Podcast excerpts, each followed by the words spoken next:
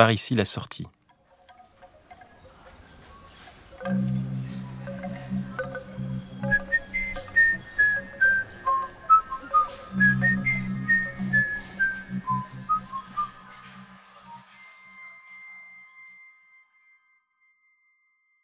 J'ai 70 ans. Je ne suis pas sûr encore d'avoir fait mon temps, mais le carnet de surveillance de la Biopo, la police biologique, dit qu'il est l'heure. J'aime bien l'officier de santé médicale à qui j'ai été affecté depuis mon 67e anniversaire. Elle est gentille. La première fois que je suis allé la voir, je pensais qu'elle me ferait la leçon, qu'elle me dirait qu'il était tout de même temps de prendre une décision. Ils font tous ça en général avec les gens de mon âge mais pas elle. D'abord, j'ai cru que c'était parce qu'elle était toute jeune. J'ai le sentiment qu'elle venait d'être mutée là quand on m'a affecté à son cabinet de secteur. Elle était toute timide. Elle ne savait pas bien faire fonctionner le lecteur de puce. Je lui ai montré. Je fais ça depuis tellement longtemps. Je lui ai pris la main et j'ai passé le lecteur sur mon avant-bras. Vous êtes né le 29 février 2024, c'est ça? C'est ça. Hein et vous, docteur, dites-moi, quel est votre nom? Elle a failli répondre, mais elle a rougi et m'a désigné son badge, sans un mot. Ah Doc 7160A. Oui, d'accord. Ça n'avait pas très bien commencé entre nous, mais par la suite, je suis parvenu à la rassurer à mon sujet. J'allais à mes convocations sans faillir, je remplissais tous les questionnaires, J'apportais mon carnet de surveillance sanitaire parfaitement à jour. Je ne sais pas pourquoi on appelle ça un carnet alors que ça n'a pas de page. Un carnet, c'est autre chose. Mon père en avait beaucoup des carnets. Il les avait reçus de son père. Et ils ne contenaient pas des courbes de cortisolémie, des taux d'anomalies spermatogénétiques ou des indices de carcinocytologie, mais des histoires. Il était fou, mon père. Quand la Biopo a commencé à confisquer tous les appareillages considérés comme nocifs pour la santé, il s'est mis à transcrire les dialogues de tous les films qu'il aimait. Il savait qu'il ne pourrait plus les regarder, puisqu'on lui confisquerait tous les lecteurs à cause des rayonnements électromagnétiques, soi-disant. Alors il s'est muni de tous les instruments d'écriture qu'il a pu trouver. Il n'y en avait déjà plus beaucoup à ce moment-là. Et puis, il a tout transcrit. Et quand il a dû se rendre au centre d'euthanasie, à l'âge de 65 ans, il me les a confiés. J'aimais beaucoup mon père. Il m'a appris à lire bien avant ma période de pédagogie obligatoire. Et s'il m'a appris les mots interdits aussi, euh, ça n'est pas resté inutile pour moi. Il m'a appris à les lire, il m'a appris à les écrire. Il faut que je me méfie tout le temps, que je résiste au désir d'écrire, et même à celui de faire semblant d'écrire. Les caméras domestiques ne sont pas faites pour les chiens. Tout ce qui pourrait ressembler à un geste d'écriture peut être repéré. Alors, je me méfie. J'aime bien ma petite doctoresse. Elle est mignonne. Elle est étourdie. Si je lui parle, elle a si peu l'habitude qu'on lui parle. Elle ne sait plus ce qu'elle fait. Elle repose ses instruments à côté. J'en profite pour les lui faucher. Il suffit que je lui prenne la main pour la bouleverser, et elle sait que c'est mauvais pour son profil professionnel, alors elle se concentre pour que son cœur ne se mette pas à battre trop vite.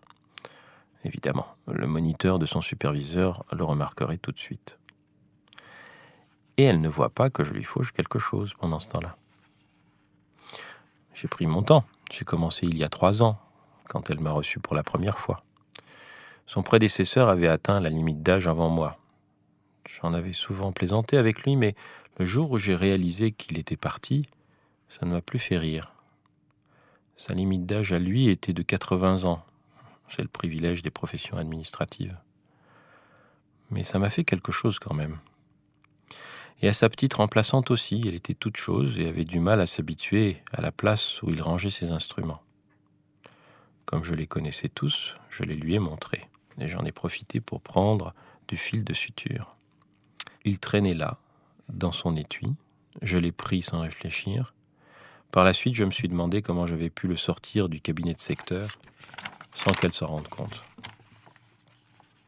Et puis j'ai compris que le vieux doc qui l'a précédé avait dû dérégler le scanner de l'entrée. car chaque fois que j'ai voulu sortir quelque chose, de la crème anesthésique, un scalpel, des pansements colloïdes instantanés, l'appareil n'a pas bronché. C'est alors que je me suis mis à espérer et à préparer ma sortie. Ma petite Toubib n'était pas fatiguée. Elle ne passait pas son temps à me dire que je n'avais pas d'enfant, que ce serait un geste civique de devancer l'appel, de ne pas attendre 70 ans pour me rendre au centre de d'euthanasie. Alors, j'allais la voir docilement pour endormir sa méfiance. Je savais qu'on la surveillerait de près car je suis un de ses premiers partants. Peut-être même le premier. Alors j'y allais mollo. Et j'étudiais toutes les possibilités. Et je me souvenais de ce que disait le vieux doc à propos des puces de repérage, qu'elles étaient insérées pas très profond et qu'il fallait éviter de se placer trop près d'un relais magnétique de quartier parce que ça les inactivait pendant une minute ou deux. Et il disait aussi qu'il y avait, à mesure qu'on sortait des secteurs sécurisés, de moins en moins de contrôle, surtout au-delà du quatrième niveau. Il me donnait ces informations au goutte à goutte, mais ça ne tombait pas dans l'oreille d'un sourd. Mon carnet de surveillance biologique dit que j'ai fait mon temps, mais je ne suis pas d'accord. Et je crois que j'aimerais bien foutre un peu le souk dans les ordinateurs de la biopo. Aujourd'hui, le carnet de surveillance est passé du vert à l'orange. Dans deux jours, il passera au rouge j'ai repéré quelques portes magnétiques qui ne sonnent pas quand deux personnes passent en même temps. Surtout quand on a inactivé sa puce juste avant, auprès d'un relais. Ça ne m'étonnerait pas que ces portes, d'autres que moi les aient utilisées auparavant. Le vieux doc m'a expliqué comment faire un jour où son lecteur avait planté. C'est pas difficile. Quand j'aurai franchi les quatre premiers niveaux, je retirerai ma puce. J'ai de quoi endormir la peau, faire l'incision et la refermer ensuite. Je laisserai la puce dans un endroit difficile d'accès. Ils mettront du temps à comprendre que je m'en suis séparé. Comme elle ne reproduira plus de signes vitaux, ils croiront que je suis mort spontanément. Ils n'auront pas tort. Mais ils auront du mal à mettre la main sur mon vieux corps. Oui, la biopo pense que j'ai fait mon temps, mais je ne suis pas de cet avis. Et puis j'ai toujours fait confiance à mon vieux doc. Il ne m'a jamais traité comme un robot, lui. Il m'a toujours donné des informations précises pour que je m'en tire tout seul. Et il m'a dit, je me souviens, la dernière fois qu'on s'est vu, il a dit On se reverra. Je vais essayer de ne pas le faire mentir.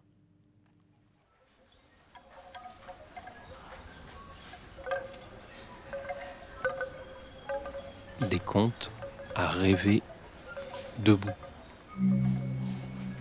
par Martin Vinclair. Arte.